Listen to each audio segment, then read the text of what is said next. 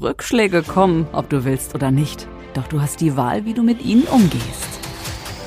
Mindset, Gesundheit, Fitness, Lebensenergie. Wie schaffen wir es, Körper und Geist zu beherrschen, anstatt uns beherrschen zu lassen?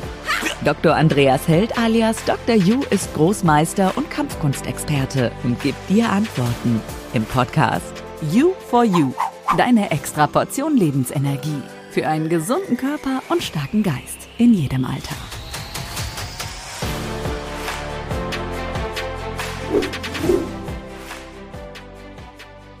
Gibt es eigentlich auch schlechte Sieger?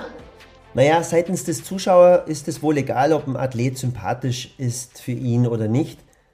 Hier zählt die Leistung und exzentrische Sportler, die polarisieren natürlich. Manche finden sie menschlich super, andere sträubt es fast die Haare, wenn sie sie sehen. Aber wenn sie abliefern und entsprechend ihre Leistung bringen, dann haben sie auf jeden Fall den Respekt und die Anerkennung dafür. Und das ist das, was zählt letztendlich. Das ist das Ergebnis. Können Emotionen so weit gehen, jemanden den Handschlag zu verweigern und tut es einem hinterher leid? Was das Verlieren angeht, so geht es gerade in so einem hochklassigen Bereich darum, dass der Athlet ja das ganze Leben diesem einen Moment widmet und sich darauf entsprechend vorbereitet und das bringt zwangsläufig eine Enttäuschung mit sich, wenn er eben an dem Tag X nicht abliefert. Also ich denke, Missgunst ist hier weniger das Thema, dass sich jeder Athlet bewusst ist, dass der andere es einfach auf den Punkt gebracht hat und er eben nicht. Aber hier entscheidet halt oft auch die Tagesverfassung und vor allem die mentale Komponente. Und daher ist da entsprechend halt auch eine Enttäuschung vorhanden. Können Emotionen so weit gehen, jemanden den Handschlag zu verweigern und tut es einem hinterher leid?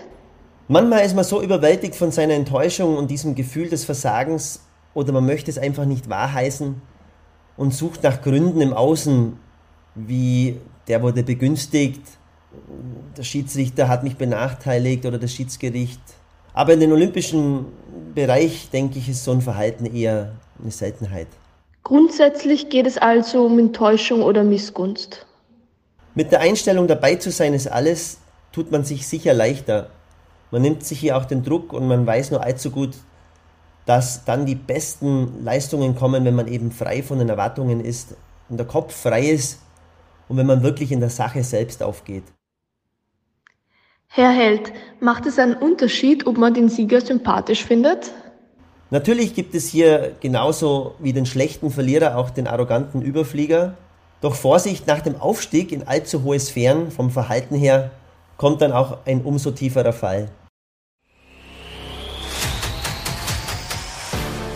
Kurze Pause, aber bleib dran und hol dir bald die nächste Extraportion Lebensenergie ab.